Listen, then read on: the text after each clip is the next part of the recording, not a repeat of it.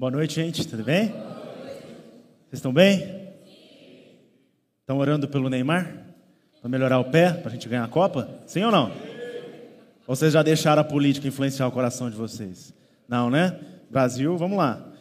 O coração da misericórdia é o tema que eu quero falar nessa noite. E a verdade é que a gente muitas vezes pensa sobre algumas palavras, mas a gente não sabe o que elas realmente significam. Já ensinamos muitas vezes aqui. Então eu quero pedir um pouco da ajuda de vocês aqui. O que é misericórdia? Misericórdia é a frase que aquela irmã fala toda hora, né? Misericórdia! Né? Não, né, não é isso. O que é misericórdia? A gente sabe de fato. Se você tivesse que definir hoje, ó, alguém vai, cara, o que é misericórdia? Porque a gente fala, né? As misericórdias de Deus se renovam todas. Mas o que de fato quer dizer isso? Muita gente. Oi? Socorro? Uma nova chance com colocar o coração? que mais? Fala para mim, gente. Não tem certo, não vou, não vou falar tá errado não, gente. Fica tranquilo. Não está na escola não. Oportunidade, legal. Não sei quem falou, mas eu ouvi. Renovo, perdão. O que a gente não merece. Eu fiquei pensando, e às vezes não é muito fácil a gente definir algumas coisas, até porque algumas palavras elas têm um sentido amplo e elas querem dizer muitas coisas, ou Deus é tão grande, mas tão grande, que é difícil traduzir aquilo que ele, que ele é em algumas palavras, ou em muitas palavras. A gente lê é, a Bíblia, não sei se vocês têm Bíblia, depois que o Marcelo ficou falando tanto de Bíblia de papel, eu olhei a minha, estava cansada. Quem tem uma Bíblia cansada em casa? A Bíblia estava cansada, estava judiada. Eu gosto muito de escrever, não sei se alguém lê escrevendo, vocês escrevem, rabiscam. Aí, às vezes você está meio distraído, você rabisca em cima do texto. Eu falo, putz, né, risquei em cima. Falei, cara, vou comprar uma, uma Bíblia mais, mais evangélica. Né? Eu comprei uma Bíblia bonita. Ó. Tem uma. É, aqui, ó. Uma Bíblia, aquela Bíblia que parece aqueles caras que vai, vai é, capelão, né?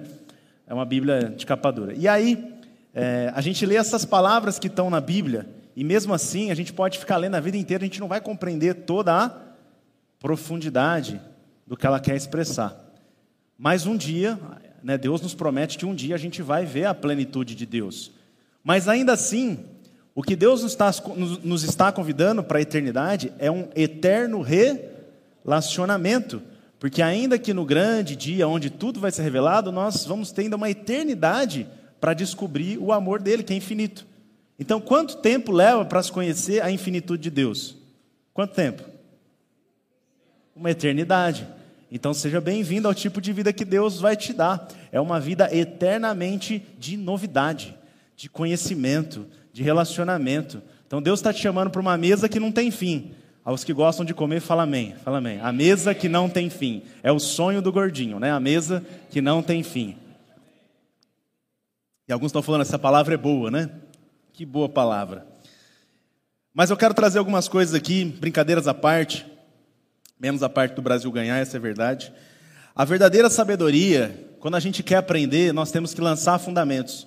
Existe uma parábola de Jesus que ele fala que é aquele que pratica a palavra é aquele que lançou fundamentos. Ele lançou um fundamento numa rocha, construiu uma casa, e aí quando veio a tempestade, o que aconteceu com aquela casa? Ela ficou de pé. E aquele que não lançou fundamentos, o que aconteceu?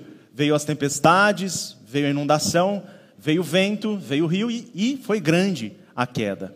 Então eu quero que você, junto comigo agora, de forma intencional, ore, pedindo assim a Deus que os fundamentos sejam lançados para que a gente adquira sabedoria. Você pode orar comigo? Amém. Então vamos orar. Pai, nós oramos nessa noite pedindo que o Senhor lance fundamentos de sabedoria em nosso coração, para que possamos adquirir conhecimento, para que o Senhor, pela Sua palavra, nos leve a uma mudança de pensamento ao verdadeiro arrependimento que provoca mudança de vida. Senhor, não queremos apenas mudar comportamentos, mas queremos que o nosso coração absorva verdades e que elas sejam implantadas no fundo do nosso ser, para que possamos ter a reprodução de Jesus no seu caráter e na sua missão. Em nome dele nós oramos e a igreja diz: Amém. Amém.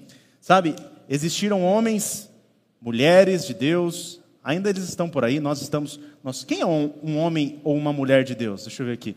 Só decide se você é homem ou se é mulher, tá? Homem ou mulher de Deus? Levanta a mão aí. Amém. Alguns não levantaram, então depois a gente ora com você, irmão. Até o fim você pode se tornar um homem ou uma mulher de Deus. Mas que é, homens sinceros, mulheres sinceras, eles estão por aí.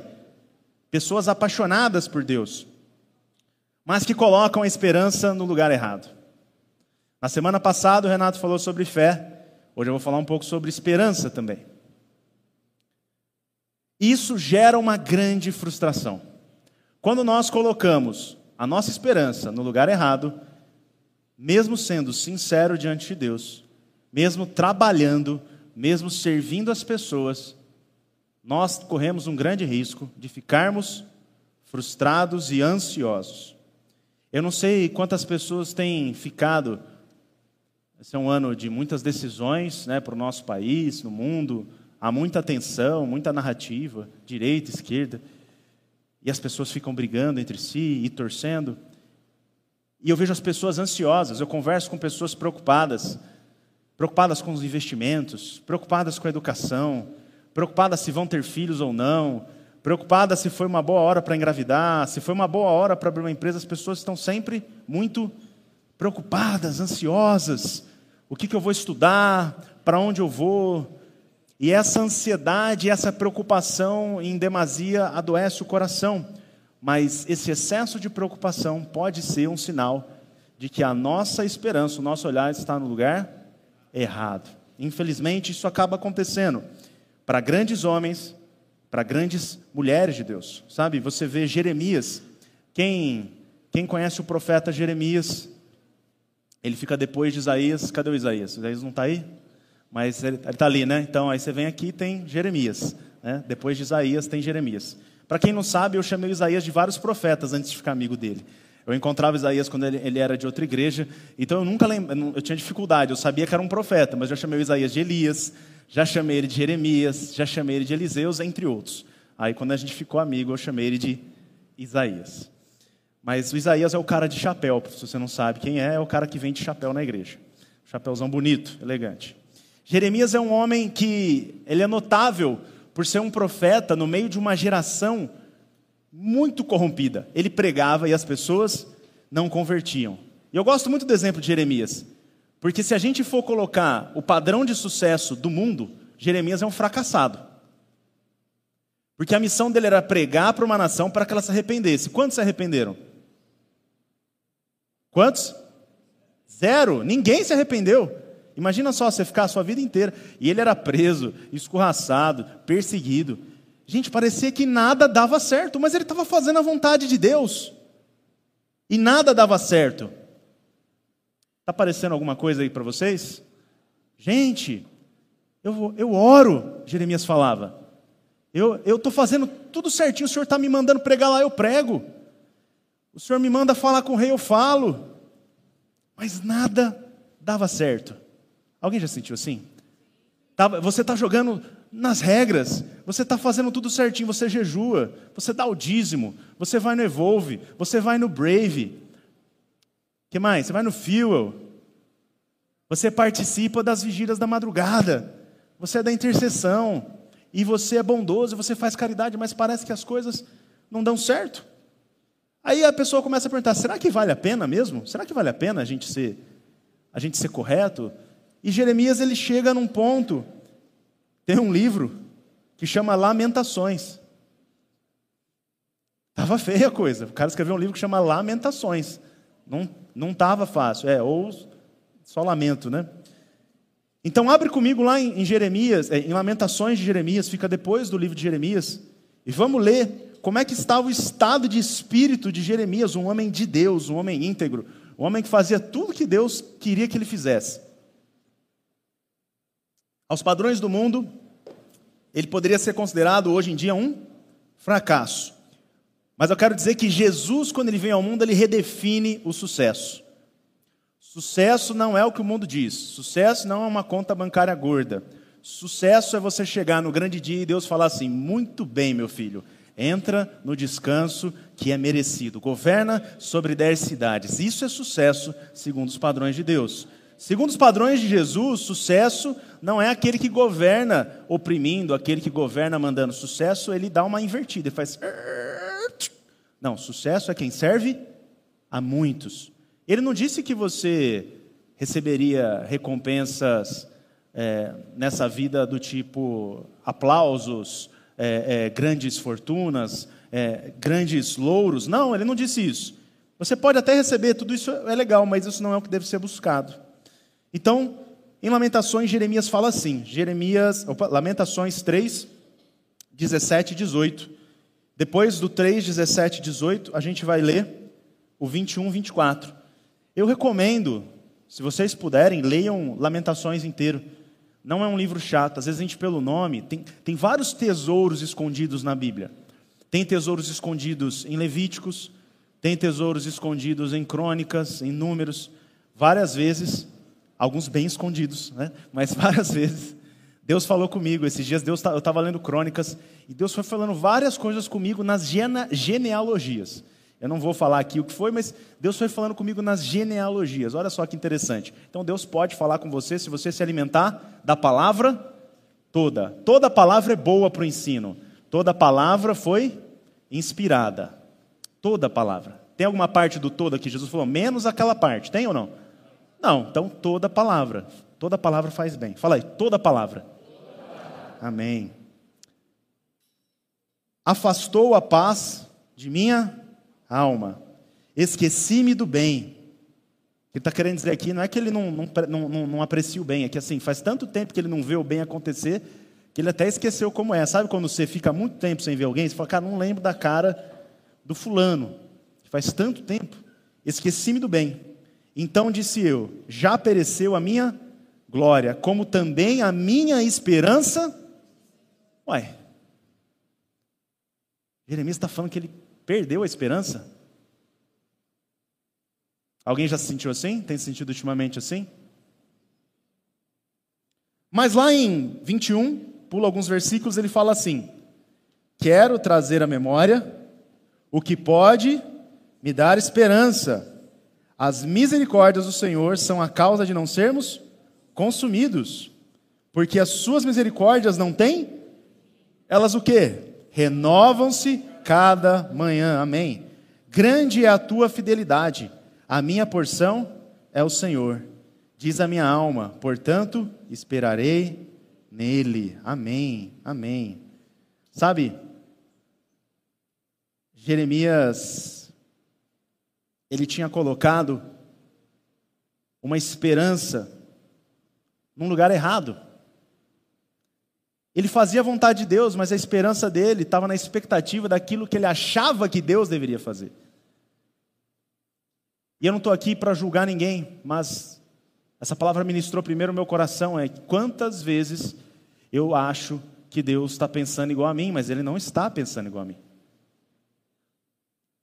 Uma vez Pedro fala assim: Jesus, você está maluco? Você não vai morrer na cruz? Não, que isso? Para que sofrer, Jesus? E aí Jesus pega e fala assim: o quê? Para trás de mim? Capiroto, Satanás, diabo, cramunhão, pata de bode, mochila de criança. Não sei por que chama mochila de criança, ele fala isso. Fala, para trás de mim, o que, que ele fala? Você não cogita das coisas de Deus, mas das coisas dos homens. O pensamento de Deus é mais levado. E se nós não estamos conectados com Deus, nós iremos nos frustrar, porque nós vamos gerar expectativas a respeito de Deus que Ele não vai cumprir. E parece que Deus está derrubando a bola do sorvete, nossa, o tempo inteiro. Mas não é. É porque nós estamos com expectativas de que Deus vai fazer algumas coisas, sabe? Deus ele é onipotente, ele é onipresente, ele é onisciente. Mas a gente vive como se ele não fosse. Então a gente dá uma adorada para ver se a presença vem, né? porque o Deus onipresente não está. Então tem que dar uma adorada. Né? E aí a gente dá uma dizimada, porque o Deus onipotente faz alguma coisa, porque gosta de dinheiro. Né? Deus gosta de dinheiro, não é isso que ele gosta? Não, mas não é assim que a gente pensa? Eu vou lá e vou dar. Só que você está, meu irmão, você está com problema se Deus for assim. Porque o Ivan adora melhor que você. E tem um irmão que é mais rico que você. E aí você vai perder a bênção, então, se alguém for mais rico e se alguém adorar melhor do que você? E a gente tem expectativas de que o Deus onipotente vai resolver os nossos problemas. Igual Judas. Judas ele gostava de dar conselho para Jesus, né? ele, era, ele, ele gostava de mentorear Jesus. Não, Senhor Jesus, que gastar dinheiro, e que desperdício de dinheiro, era bem melhor dar para os pobres isso aqui. Ele já estava mostrando de que espírito que ele era. Os discípulos queriam que Jesus fizesse uma revolução. Senhor, faz cair fogo do céu. E Jesus falando assim: vocês não sabem de que espírito vocês são. Vocês não entenderam ainda o que é que eu vim fazer aqui na terra. Eu não vim destruir ninguém, eu vim salvar. Eu sou um Deus de misericórdia. A misericórdia é a expressão da bondade de Deus o tempo todo, o to, em todo o tempo, para aqueles que merecem, para aqueles que não merecem. Deus é bom o tempo todo. Amém? Tem gente com dúvida, né?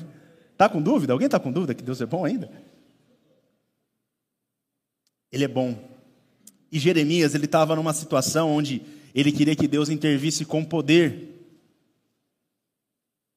Mas Deus queria utilizar outra estratégia para ministrar o coração de Jeremias. Mais ou menos a estratégia que ele usou com Jó.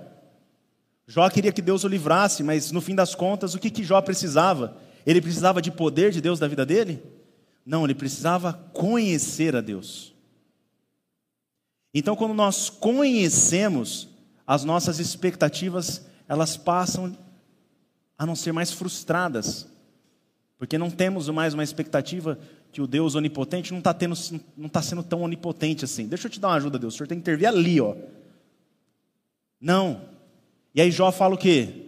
Eu te conhecia só de ouvir, mas esse sofrimento, mais essa situação difícil, mais os problemas me levaram a um ponto que agora eu te conheço. Então, Jeremias, ele chega numa situação onde ele admite que ele colocou a esperança dele num lugar errado e fala: Eu perdi a esperança. Mas espera aí, eu vou colocar a minha esperança num lugar certo. Aonde que eu vou colocar as minhas esperanças? Espera aí, o que, eu vou fazer? Eu vou me lembrar da bondade de Deus. Eu vou olhar para o passado e algumas pessoas falam assim: se você pudesse voltar no passado, o que, você faria? O que você faria diferente? Alguém faria alguma coisa diferente? Deixa eu te falar, não se torture com isso. Pare de se torturar. Não vai adiantar nada. Porque você está julgando algo que você fez no passado com a sabedoria que você tem hoje. Isso é injusto com você, isso é a tortura do diabo. Então, se você for voltar para o passado, como diz o pastor Paulo Júnior, volte para buscar aonde a misericórdia de Deus estava passando enquanto você estava vivendo o que você viveu. Porque se você olhar para o passado e ficar olhando o que você deveria ter feito diferente, imagina Jeremias, nossa, será que eu devia ter pregado diferente? Será que eu devia ter jejuado mais? Será que a gente devia ter se mobilizado? Será que a gente devia ter. O passado ficou, mas existe um, uma oportunidade que se chama hoje. Só que a esperança, diferente da fé, tem muito mais a ver com lembrar daquilo que Deus já fez. E aquilo vai ser uma cama, um preparo para a fé. Então Jeremias fala: Eu vou olhar para aquilo que pode me dar esperança. Eu vou me lembrar todos os meus dias da bondade de Deus, dos livramentos, daquilo que Ele tem feito na minha vida, daquilo que Ele tem feito na minha nação, daquilo que Ele tem feito na minha casa. Você consegue começar a lembrar? Vai lembrando aí, o que, que Deus fez na sua vida esse ano? O que, que Deus fez na sua família? O que, que Deus fez no seu trabalho? Está difícil, mas você está vivo? Glórias a Deus. Você está aqui, aleluia. Você está vestido? Deus é bom. Tem ar-condicionado, que é uma coisa maravilhosa. Ar-condicionado é uma benção, Senhor. Espero que Carrier, que inventou, tenha sido salvo para eu abraçar ele na glória. Porque eu moro em Ribeirão. Espero que ele tenha sido salvo. Assim eu tenho esperança nisso. Então, homens e mulheres de Deus, pessoas boas. Elias. Elias, quem conhece a história de Elias? Que eu já chamei Isaías de Elias também.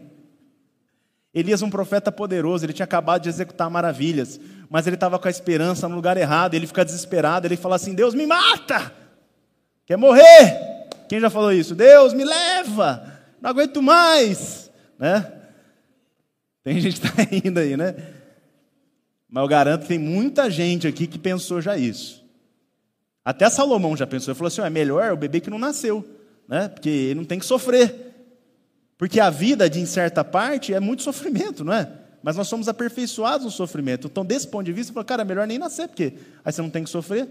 Porque Deus criou as coisas de um, num processo. Tudo na vida é um processo, então ele cria o homem, bota ele num jardim. E existe um processo ali. As coisas são criadas no primeiro, no segundo, no terceiro, no quarto. E Deus, ele cria todas as coisas. Tudo que ele criou foi para se revelar. Então, quando ele chega no homem, ele fala assim: Olha, eu vou criar o homem, vamos criar o homem à nossa imagem e semelhança. Então, Deus queria se expressar no homem, mostrar quem ele era nesse relacionamento familiar: Deus Pai, Deus Filho, Deus Espírito. E ele vai lá e cria o homem, macho e fêmea, os criou. Mas você fala assim, mas como que ele os criou macho e fêmea, se depois eu vejo que da costela de Adão é tirada a mulher? Porque Deus trabalha nos processos. Então nem tudo que Deus determinou já está estabelecido, existem processos. Quanto tempo demora para nascer uma criança? Não, Abraão discorda de você. Para Abraão demora 25 anos para nascer uma criança. 25 anos, imagina só? 25 anos. Esse é o tempo que demorou para Isaac nascer. Então, os processos que Deus coloca na nossa vida, eles são dolorosos, porque muitas vezes precisa de fé, paciência, obediência. Mas a gente acredita em Deus, mas não confia em Deus. Então a gente quer dar uma ajuda. Afinal, ele, ele é onipotente, mas às vezes ele não está presente, não está. Deixa eu te contar, Deus, o que está acontecendo aqui. Então vou te dar uma ajuda. Eu vou lá pegar a minha serva, Agar, e vou ter um filho, porque o senhor acha que deu uma esquecida. O Deus onisciente estava viajando, não lembra mais. E aí ele vai lá e tenta ajudar Deus no processo. E acaba dando errado.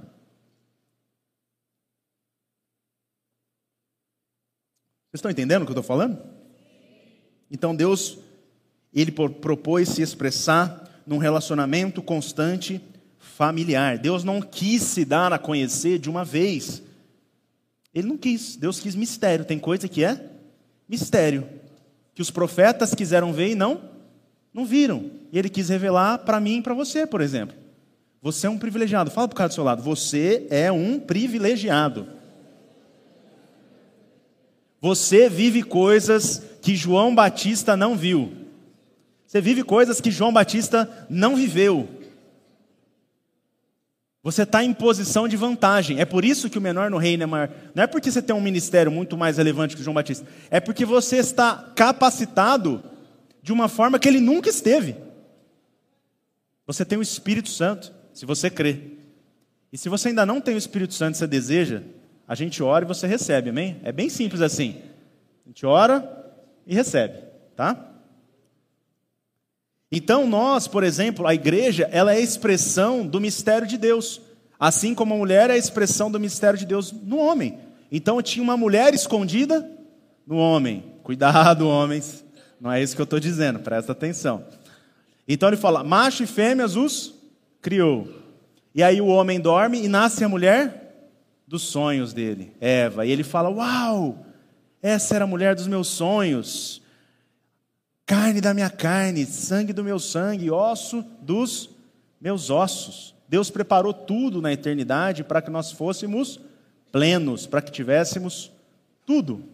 Tivéssemos tudo. Deus é bom. O homem mereceu alguma coisa para isso?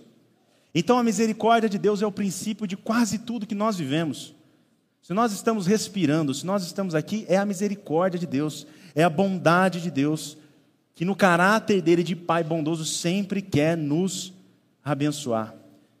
E é interessante que ele fala que são as misericórdias as causas de não sermos, a causa de não sermos destruídos, de não sermos consumidos. Então, qual é a única causa de não estarmos destruídos? As mi. É uma misericórdia ou várias? Várias misericórdias, porque a expressão da misericórdia pode ser de várias formas. Deus manifesta a misericórdia dele quando Abraão está subindo lá no monte. E aí ele fala assim: Papai, Isaac, cadê? Cadê o cabrito? Ele fala: Deus é misericordioso. Ele fala de outra forma: ele fala assim: Deus proverá. Papai, cadê a lenha? Não, vai dar tudo certo, filho, fica tranquilo. Porque a Bíblia diz que Abraão cria na misericórdia de Deus, na bondade de Deus. Então, para ele, tanto faz que Deus tinha pedido para ele dar o filho dele como sacrifício, o filho da promessa. Cara, demorou 25 anos E aí Deus vai lá e pede a coisa mais difícil para você. Aí você fala assim: Senhor, deixa eu te explicar um negócio. Você não está entendendo o que o Senhor está pedindo. Então eu vou te ilustrar. Tá? Faz 25 anos que o Senhor me deu uma palavra. Eu tentei dar uma ajeitada aqui, não deu certo. Eu acreditei depois. Agora o Senhor está falando para eu matar. Aí quantos de nós ia falar para Deus aceitar Jesus? Vários aqui, né? Não, o Senhor tem que aceitar Jesus. Né? Se Deus é muito ruim. Como é que. Está errado, não pode ser, não é possível que Deus está me pedindo um trem desse. Matar o meu filho? Mas Abraão, em Hebreus, diz que Abraão cria que o Senhor era poderoso para ressuscitar Isaac. Então ele leva na confiança de quem Deus era. Então ele não estava olhando nas circunstâncias, ele confiava em Deus. Ele sabia daquilo que Deus era capaz, mas sabia quem Deus era. Muitos nós cremos na bondade de Deus, mas não confiamos na bondade de Deus. É por isso que nós hesitamos quando alguém fala assim: seja generoso. Não é generoso em, em tempo, né? Vamos ser generosos em, em, em, em conselhos, né? Tudo, em tudo, né? Só não consegue ser generoso no bolso, né? No dinheiro ali. É difícil, né, para gente. Amém? amém? Poucos amém, né? Então, Jeremias percebeu que colocar a esperança dele naquilo que nós temos de expectativa com respeito à palavra de Deus pode ser um engano. Então, cuidado com as suas expectativas.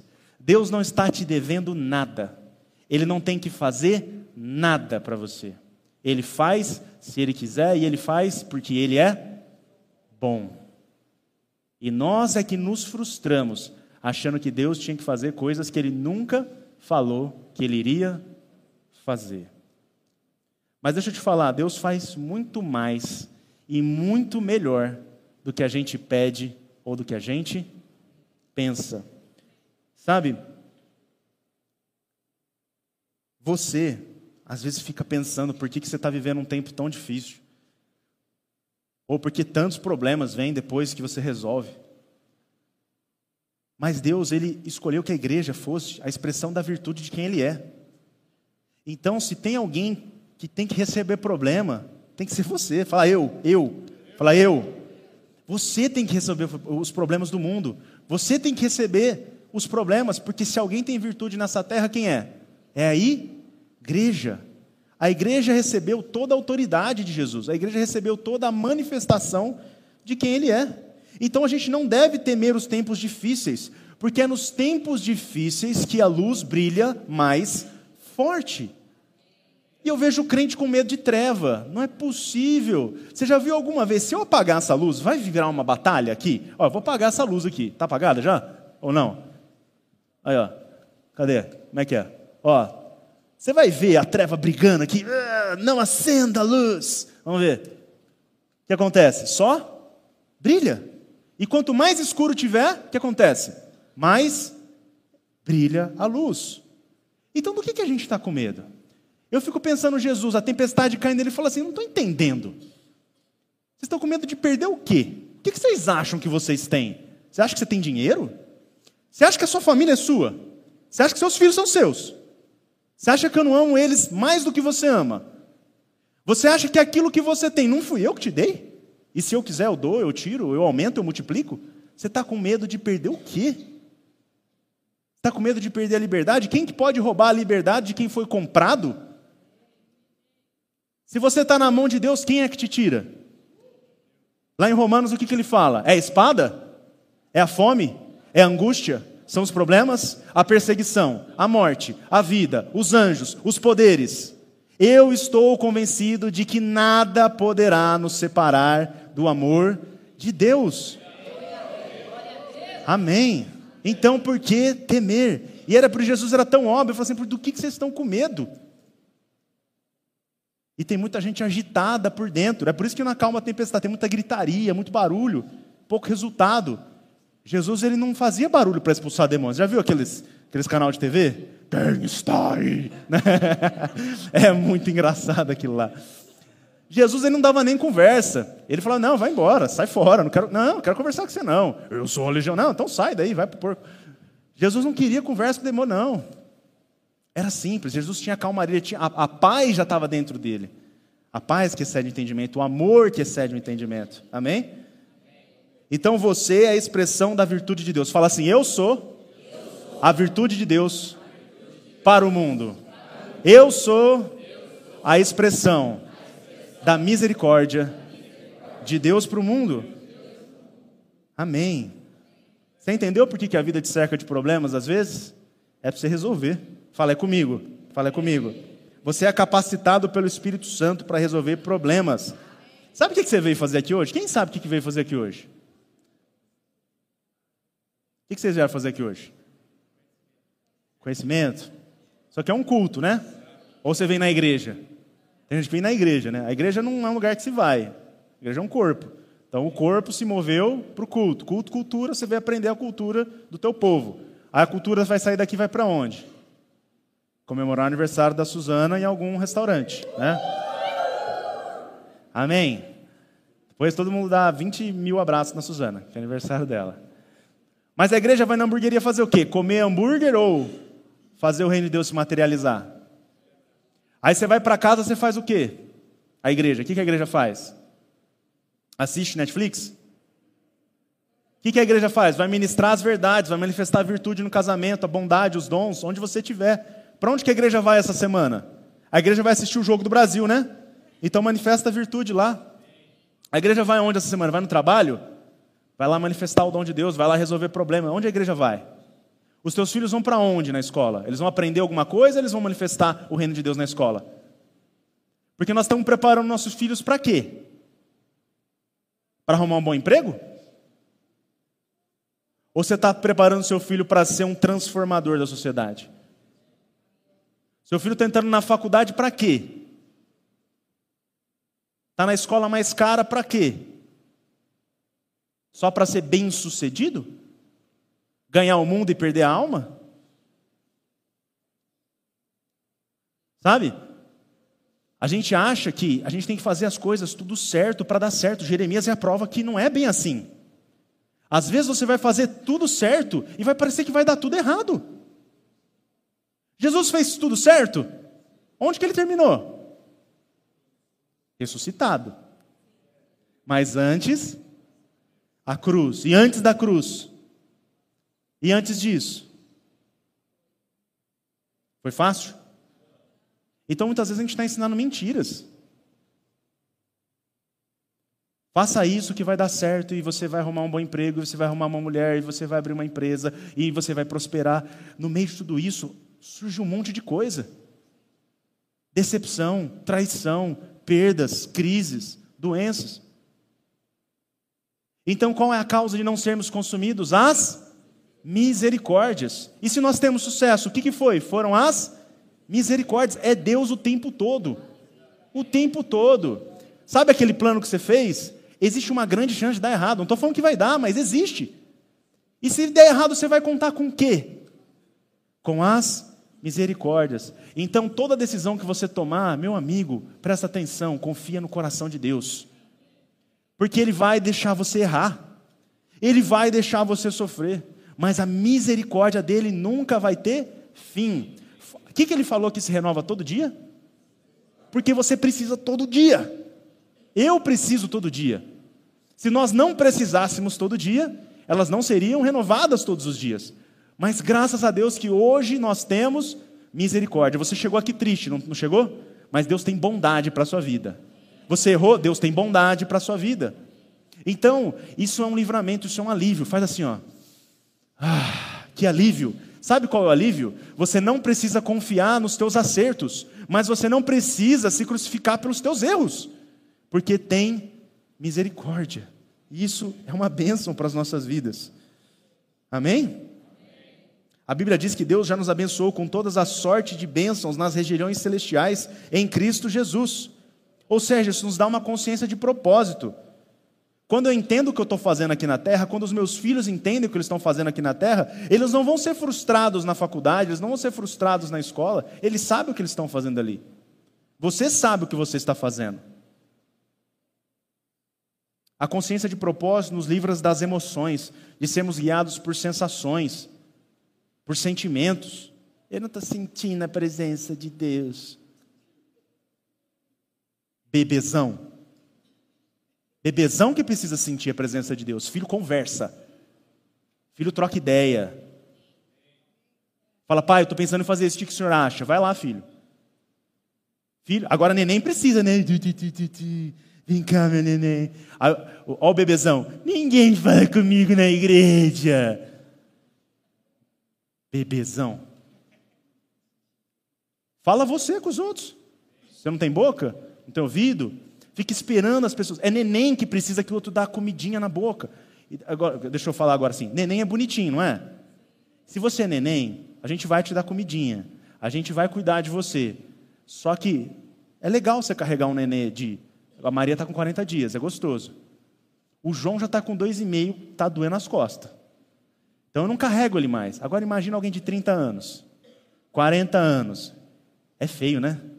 É feio. Eu acho feio. Então, o que Deus está nos chamando é para maturidade, para você ir para um outro nível, sair do nível da sensação, sair do nível da expectativa. Você não vem para a igreja para o pastor falar o que você concorda, então não precisava vir para a igreja, não precisava vir no culto. Se a palavra de Deus tem que concordar com o que você fala, então você é Deus, né? e Deus é criatura. Quanto mais consciência eu tenho no amor de Deus, mais maduro eu me torno e menos afetado eu me torno. Tem muita gente afetada por notícia, por emoções, por crises. E quando Deus ele ministra a misericórdia, o amor, que excede o entendimento, está em Efésios 3, fala: Eu quero que vocês conheçam a profundidade, a largura, o tamanho, o comprimento, para que vocês conheçam o amor que excede o entendimento. Quando a gente vive esse nível de entendimento em Deus, Todas as outras coisas que acontecem no exterior não podem mais nos afetar. Eu já não sou mais um afetado, eu sou um afetador. Fala, eu sou um afetador. Afetador. Eu sou um afetante, sei lá como é qualquer palavra disso. Mas Deus te chamou para ser um influente, não um influenciado. Fala assim, eu sou influente, eu sou um influente, não influenciado. Mas eu nunca vou conseguir ser uma pessoa virtuosa se eu não tenho plena consciência do meu propósito. Sabe? A fé não é uma vitamina que você toma e de repente você tem fé. A fé é um exercício diário. Você precisa exercer hoje, você vai vencer um pouquinho. Aí você vai exercer amanhã e você vai aumentando essa fé. De pouquinho, é um músculo. Você não viu os homens treinando aqui? Tem uns que acham que já estão Schwarzenegger, né? já estão grandes, né? Mas aos pouquinhos, o resultado você vai construindo aos pouquinhos, assim funciona a fé. Não adianta você tomar uma vitamina de fé que você não vai ter fé no dia seguinte. A fé é um exercício de fundamentação do entendimento. Então está na hora da gente parar de ficar decepcionado com o poder de Deus. Quem acredita que Deus é poderoso? Mas tem horas que ele não quer usar o poder para que você conheça quem ele é. Jesus poderia ter escolhido o caminho mais fácil. Ele poderia ter, ter, ter, transformado pedras em pães. Ele poderia ter se aclamado o rei de Israel. Era o caminho mais fácil. O diabo sempre vai oferecer o caminho mais fácil para o mesmo resultado. Então está o homem lá no jardim. E aí tem um monte de árvore. Imagina só, você está no jardim do Éden, não paga aluguel, a comida é grátis. Você fala com Deus. Sua esposa não compra sapato, que não tem, não precisa. Não tem cartão de crédito, não tem dívida. Olha só que maravilha. O paraíso você não tem sogra. Tutum, pss, né? Você não tem parente chato para te pedir coisa, dinheiro. É o paraíso. A mulher dos seus sonhos. Você estava dormindo, você sonhou com ela, você acordou, ela estava lá. De repente eu acordei, Thaís. Uau! A mulher mais linda do mundo. Estava ali. Estava tudo perfeito. Mas de repente, surgiu uma dúvida, surgiu uma questão. O diabo falou para você o seguinte: olha, ao invés de você se desenvolver num relacionamento de conhecimento com Deus, por que, que você não se esforça e faz tudo certo e aí você vai ser igual a Deus? É essa fruta aí que você está comendo, eu e você, todo dia. Achando que o que eu estou fazendo de certo vai me levar em algum lugar. Que aquilo que eu faço todo dia vai me tornar uma pessoa mais santa. Esse é o problema. Que quanto mais a gente vai fazendo certo, mais acha, a gente acha que a gente é santo e menos a gente acha que a gente precisa de misericórdia.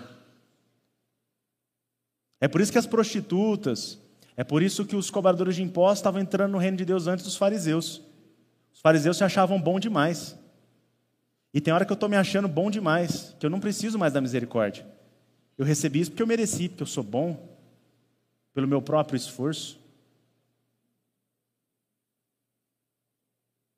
E nós nos decepcionamos quando as coisas saem do nosso controle.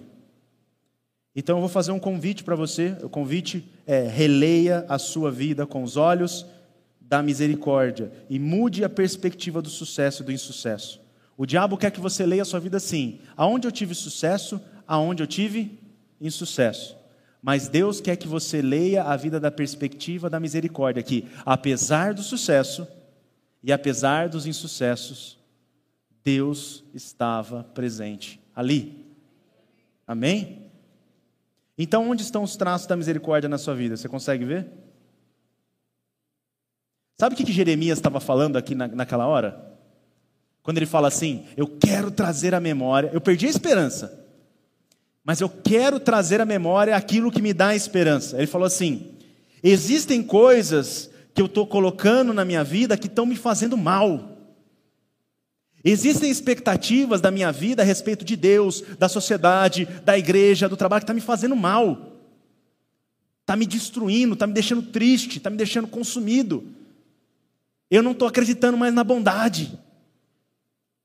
Então eu quero trazer à memória aquilo que me dá esperança, porque aquilo que eu estou me alimentando está parecendo vento.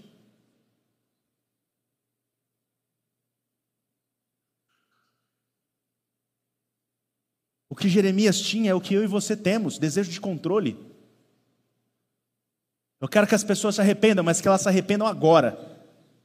Eu quero que o Brasil seja transformado, mas seja transformado agora. Eu quero que ele seja transformado do meu jeito. Mas nós aprendemos que Deus determinou coisas que ainda não foram estabelecidas. Porque Deus quer processos. Davi foi ungido rei com 17 anos. Quando que ele governou? Treze anos depois, tinha um processo.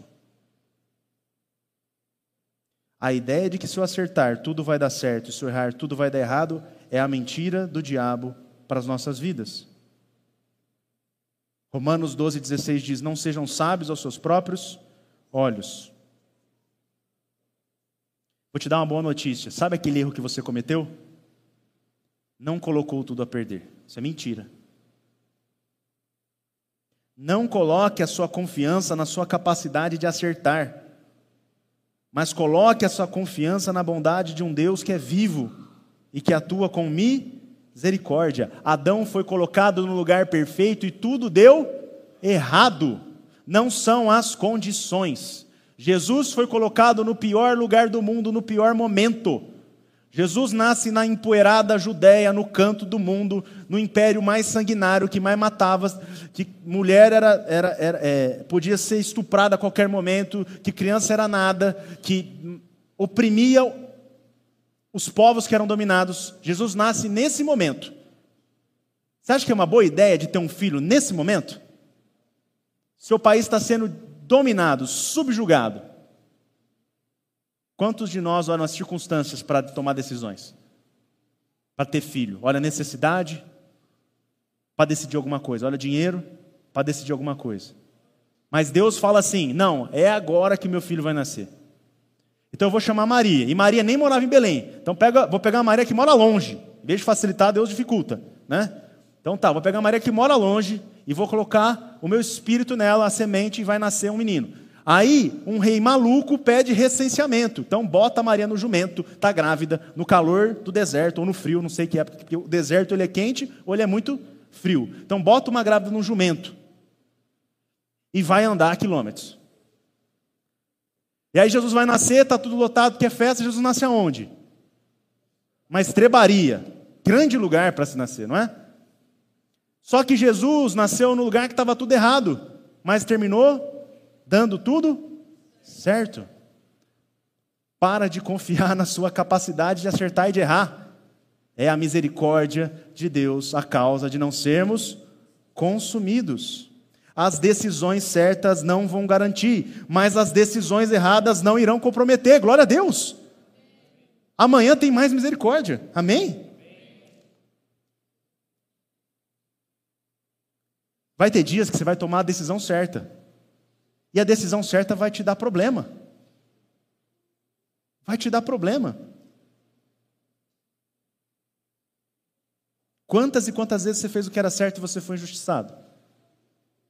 Você fez o que era certo e você foi mal entendido. Você foi excluído.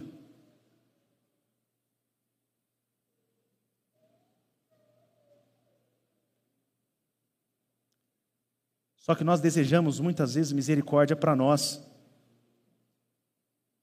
e julgamento para os outros. Olha o que está no coração de Deus. Abre lá em Oséias 6, capítulo 6. Oséias 6, capítulo 6. Oséias 6, versículo 6. Está aí? Pois desejo misericórdia e não? Conhecimento de Deus em vez de para toda ignorância no mundo, Deus concedeu misericórdia. Só que a partir do momento que você adquire conhecimento, Deus tem alguma expectativa a respeito de você. Você conheceu a Deus, você conheceu a misericórdia. Agora a gente já não pode viver de qualquer jeito. E aquele que diz que ama a Deus anda como ele andou. Então Jesus, ele inaugura ele inaugura um momento único no mundo. É o momento que os homens se tornam filhos de Deus. Então Jesus, que é a expressão de Deus, ele se entrega e fala: façam o mesmo, façam discípulos, se entreguem. Toda vez que alguém se entrega, nasce alguma coisa, algo de Deus é expressado. Então o homem dorme, arranca dele o que? A costela, nasce a mulher. Jesus, é figuradamente isso falando, Jesus dorme e nasce a igreja. Então a mulher é o mistério que estava no homem, a igreja, é o mistério que estava em Jesus. E ele fala: Olha, eu dei o exemplo, façam vocês. Eu fui bondoso com vocês. Eu expressei a, salvação, a misericórdia em salvação e entrega. Porque o desejo do Pai não é de sacrifício. Deus não está preocupado com o seu dízimo, meu amigo. Ele está preocupado com a sua misericórdia. E o conhecimento, ele vem para combater toda a ignorância. E aí Jesus vem e fala assim: Bem-aventurados os misericordiosos, pois obterão misericórdia. Misericórdia, gente, não é ajudar o cara ali da, da esquina que está pedindo esmola. É também, mas sabe o que é misericórdia? No padrão mais alto de Deus? Estava tudo escuro. Lá no fundo, tinham 600 homens assim, armados. Espada na mão, escudo e um silêncio. O líder deles estava na ponta. Eles estavam fugindo há dias. Um exército de 3 mil homens, fortemente armados. E eles entraram nessa caverna. E aí eles estavam esperando ali, escondidos. Quando de repente entra Saul.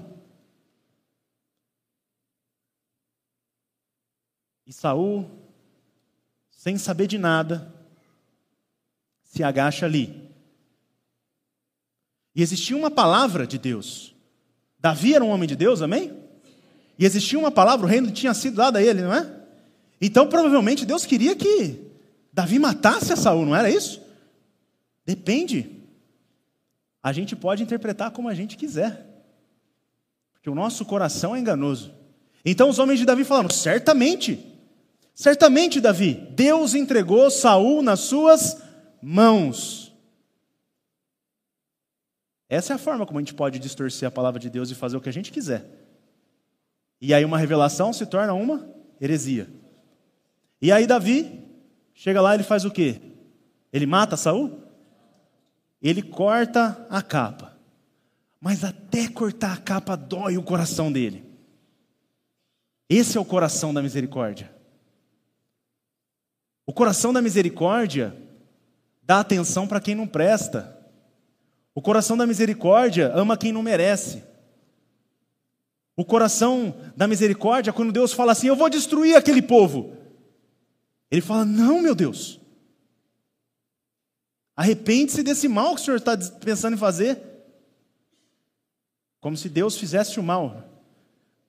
Na verdade, o que, que Deus está querendo mostrar? Deus está querendo provar os corações. Ele está querendo levantar os corações de misericórdia.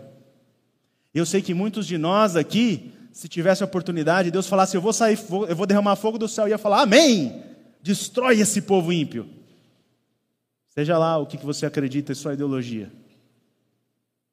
Quando na verdade o que Deus está querendo é levantar os corações de misericórdia. Então, misericórdia não é ajudar um coitado, é você alimentar o teu inimigo. É você dar água se ele tiver sede. É comida se ele tiver fome. Isso é misericórdia. É orar por quem discorda de você. Como é que você se sente quando alguém discorda de você? O que, que você pensa dessa pessoa? Quando o cara é da ideologia diferente da sua. O problema é que a gente é cheio de coisa. A minha ideologia, a minha crença, a minha teologia, a minha escatologia, a minha empresa, a minha família, meu, é tudo seu, né? Cadê a misericórdia? Se até o pensamento, a faculdade Deus te deu de pensar. E a gente entra no pecado de onde o reino não é, o reino não é de Deus, o reino é meu. E a glória não é de Deus, a glória é minha. E o poder não é de Deus, o poder é meu. E a gente tem que tomar cuidado com isso. Bem-aventurados os misericordiosos, pois obterão misericórdia. Quem quer misericórdia? Então nós devemos ouvir as palavras de Jesus. Jesus quis dizer o que ele quis dizer, não quis? Bem-aventurados os pacificadores, pois eles serão chamados de filhos de Deus. Quem são os filhos de Deus? Os pacificadores. Eu não estou falando que o amor não vê, o amor enxerga, enxerga, mas dói quando enxerga. Ele não se alegra com a queda do ímpio. A palavra de Deus diz: Teria eu algum prazer na morte do ímpio? Pelo contrário, acaso, acaso não me agrada vê-lo desviar-se dos seus caminhos e viver? Pois não me agrada a morte de ninguém. Palavra do soberano Senhor. Ele diz: arrependam-se e vivam. Amém? Pelo contrário, se o seu inimigo tiver fome, dele de comer, se tiver sede, dele de beber. Fazendo isso, você amontoará brasas vivas sobre a cabeça. Não se deixem vencer pelo mal, mas vençam o mal com o bem. Os pacificadores não são pessoas abobadas, não são pessoas é, apáticas, não. Talvez eles vejam o mal com mais clareza do que todas as outras pessoas. Mas eles sofrem por isso. Eles se entristecem por isso. Porque a Bíblia diz que o amor, o que, que o amor é? O amor tudo crê. Ou seja, ele vê o mal, mas ele está disposto a pensar sempre o que das pessoas? O melhor. Ele procura mostrar o lado mais favorável de tudo. Ele está sempre pronto a acreditar em tudo que valoriza o caráter de outra pessoa é facilmente convencido da inocência e da integridade de qualquer pessoa. Ele acredita na sinceridade do arrependimento, caso um dia ela se tenha desviado do caminho. E ele desculpa de bom grado aquele que pede perdão. Eu não estou dizendo que o amor é enganado, não, pelo, pelo contrário. Eu não estou dizendo que você não tem que fazer nada diante da maldade, não, você tem que se posicionar assim como Jesus. Mas Jesus, quando ele viu Jerusalém não se arrependendo, Jesus chorou. E aí Deus trouxe o coração falando assim: Jerusalém você vai ser destruída. Jesus chorava. Ele chorava. Paulo, em Romanos, ele fala assim: Eu preferia morrer. Eu preferia morrer, eu preferia ser destruído a ver os meus irmãos, os judeus, rejeitarem o chamado que era deles. Ele sofria. E como é que está o nosso coração diante daquele que não crê? Diante daquele que está na ignorância? Eu estou amando ou eu estou odiando, irritando? Sabe? A Bíblia diz que o amor também tudo espera.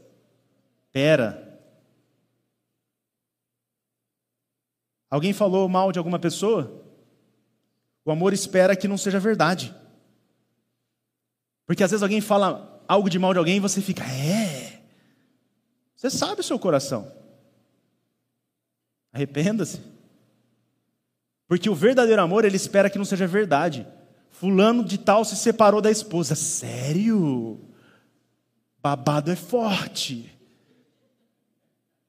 Não.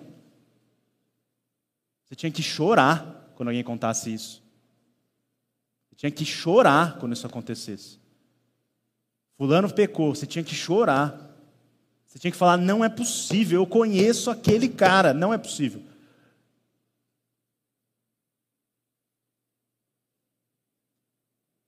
Mas aí você descobre que ele realmente fez aquilo.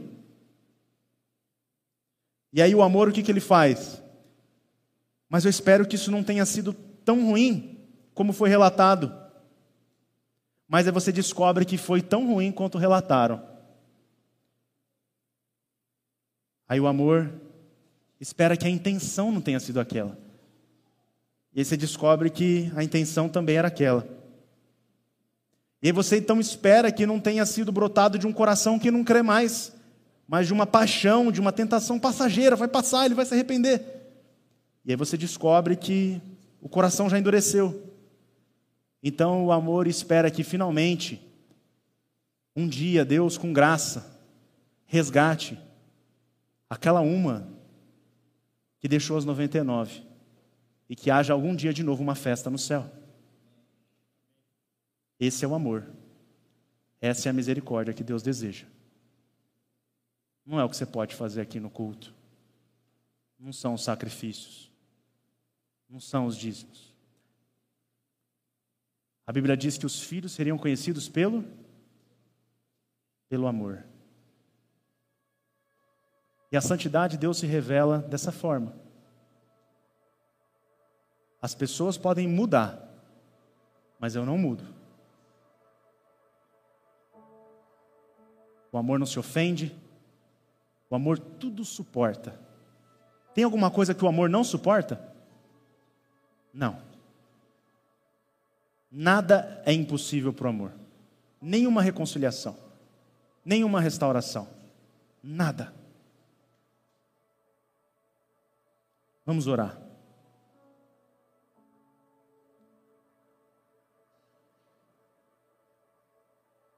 Pai, nós reconhecemos que nenhum dos teus planos, desde a criação até hoje, foram frustrados o Senhor é soberano sobre tudo que existe. E não existe nada, absolutamente nada, que esteja desencaixado do seu tempo e do seu propósito. Por isso, Deus, nessa noite nós nos arrependemos. Nós nos arrependemos, Deus, de confiar nas expectativas da Sua palavra, mais do que na esperança da Sua bondade, Senhor.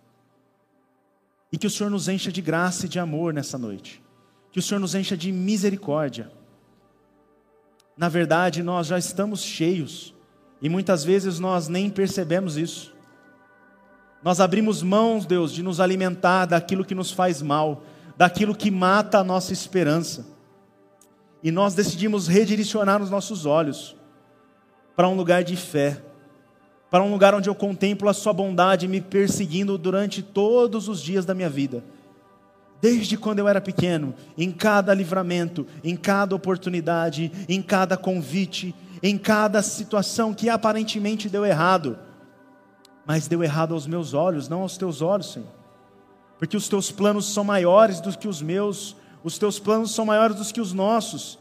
A nossa mente não consegue cogitar tudo aquilo que está na sua mente, Senhor, porque o Senhor escolheu ser assim, o Senhor escolheu se revelar de uma maneira gradual, o Senhor se escolheu, escolheu se revelar no outro, o Senhor se escolheu revelar no relacionamento, o Senhor escolheu se revelar na mesa, a cada dia um encontro, a cada dia uma nova porção, a cada dia um banquete, a cada dia um, um, uma, uma nova refeição, um novo pedaço do teu pão, um novo gole do teu vinho, Senhor. O Senhor escolheu ser assim, um Deus de mistério, que preparou a eternidade para que conhecêssemos a sua infinitude, a infinitude da tua mente, a infinitude do seu amor.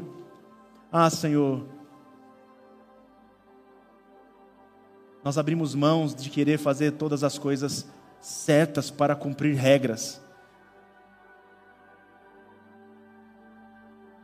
Nós não confiamos na nossa justiça, Deus. Nós não confiamos nos nossos atos mas nós confiamos que a tua bondade nos conduz ao arrependimento. É a tua bondade que nos leva a uma nova vida, a uma nova mente, a um novo estado. Nós não queremos ser boas pessoas, nós queremos ser pessoas transformadas à sua imagem, pessoas que exalam a virtude de Deus no mundo, exalam a virtude de Deus para cada problema que aparece, Deus. Então não nos deixe sermos mais amedrontados por tempestades, Tempestades para os filhos de Deus existem apenas para serem humilhadas, apenas para serem acalmadas, apenas para serem silenciadas. O Senhor nos fez assim. O Senhor nos fez assim, com a capacidade, com o potencial de sermos tudo aquilo que o Senhor preparou para nós desde a criação, de vivemos a plenitude, a imagem e semelhança de Deus. O Senhor nos fez para vivermos uma vida repleta de realizações, e nós cremos nisso, Senhor. Nós cremos nisso, Deus. Nós cremos na bondade de Deus. Nós cremos que a tua bondade nos acompanha hoje quando vamos nos deitar. Nós cremos que a tua bondade nos guarda enquanto dormimos e nós cremos que o Senhor aos seus dá enquanto dormem. Assim como o Senhor fez um jardim antes de colocar um homem, todas as condições daquilo que precisamos já estavam feitas no seu coração antes da criação do mundo, para que nós vivêssemos para as boas obras que o Senhor preparou para que vivêssemos. Então todas as coisas estão prontas, todas as coisas estão disponíveis, todas as bênçãos já nos abençoaram em Cristo Jesus, nas regiões celestiais. Tudo está disponível. Que os nossos olhos estejam abertos para a Sua bondade, Deus. E que nós possamos considerar o outro, Deus, como superior a nós. Que nós possamos considerar o outro assim como o Senhor nos considera. Porque se amarmos a quem nos ama, não estamos fazendo nada de diferente. Porque se somos bondosos com quem é bondoso para nós, não estamos fazendo nada de diferente. Se não repartimos o pão com o nosso inimigo, como ele vai conhecer a bondade de Deus e se converter dos seus caminhos? E se não abençoamos os que nos amaldiçoam, o que nós estamos fazendo diferente? Deus, nós não queremos ser as melhores trevas que o mundo pode produzir, nós queremos ser a luz que tira toda a escuridão. Nós queremos ser um sal que tem sabor, um sal que dá sede do espírito, um sal que salga a boca e traz desejo de águas, de águas vivas, de águas que matam a sede e fazem uma fonte jorrar para a vida eterna, Senhor. Não queremos ser pisados pela sociedade, desprezados pelos homens, pela nossa insipidez, por não termos nada de novo, por não termos o sal que cura as feridas. Nós queremos ser o sal que cura, o sal para as feridas daqueles que sofrem. O sal que, quando é jogado na terra, torna extremamente produtiva.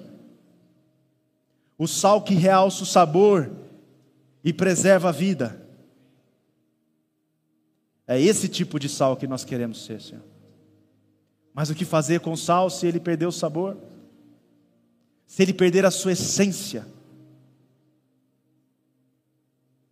Nós temos que parar de viver pelas necessidades Parar de viver pelo que é importante e começar a viver pelo que é essencial.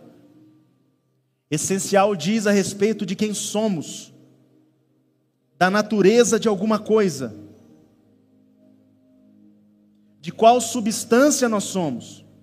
E a nossa essência é a essência da misericórdia, é a essência do amor.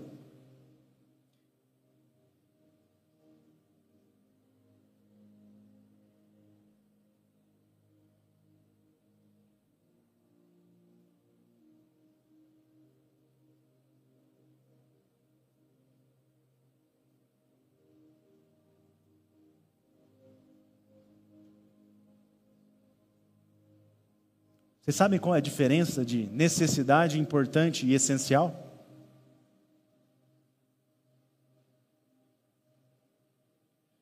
Necessidade. Eu estou com fome. você vai lá e come uma comida. Aquilo te sacia, mas passa. Então você tem uma sensação de saciedade. Você está refém da situação comer e sentir-se saciado. Só que a necessidade ela é sempre relativa. O que é necessário para você não é necessário para o outro.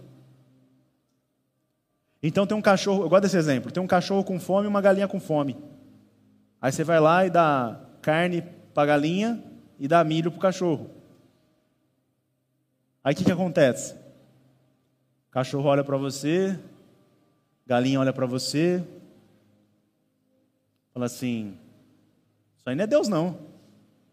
Se ele fosse Deus, se ele fosse onisciente, ele ia pegar a carne, ele ia dar para o cachorro e ia pegar o milho e ia dar para a galinha.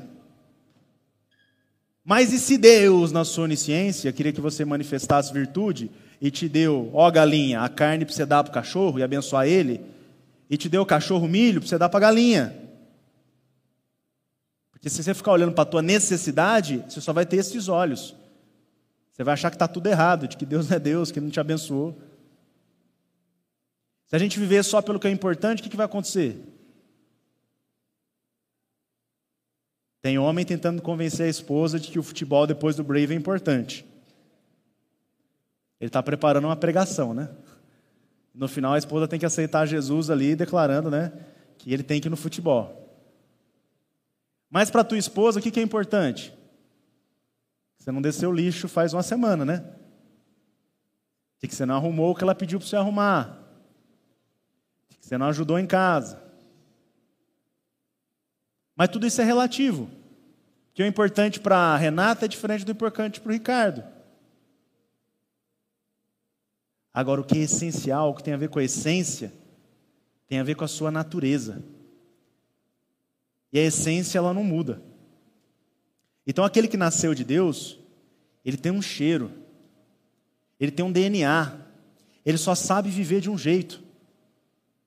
Então, se Deus é bom, aquele que é nascido de Deus é o quê? Ele é bom. Então, quem faz as coisas pela necessidade, pela importância, não ama.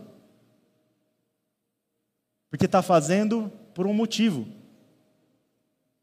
Mas Deus não te dá comida porque é necessário.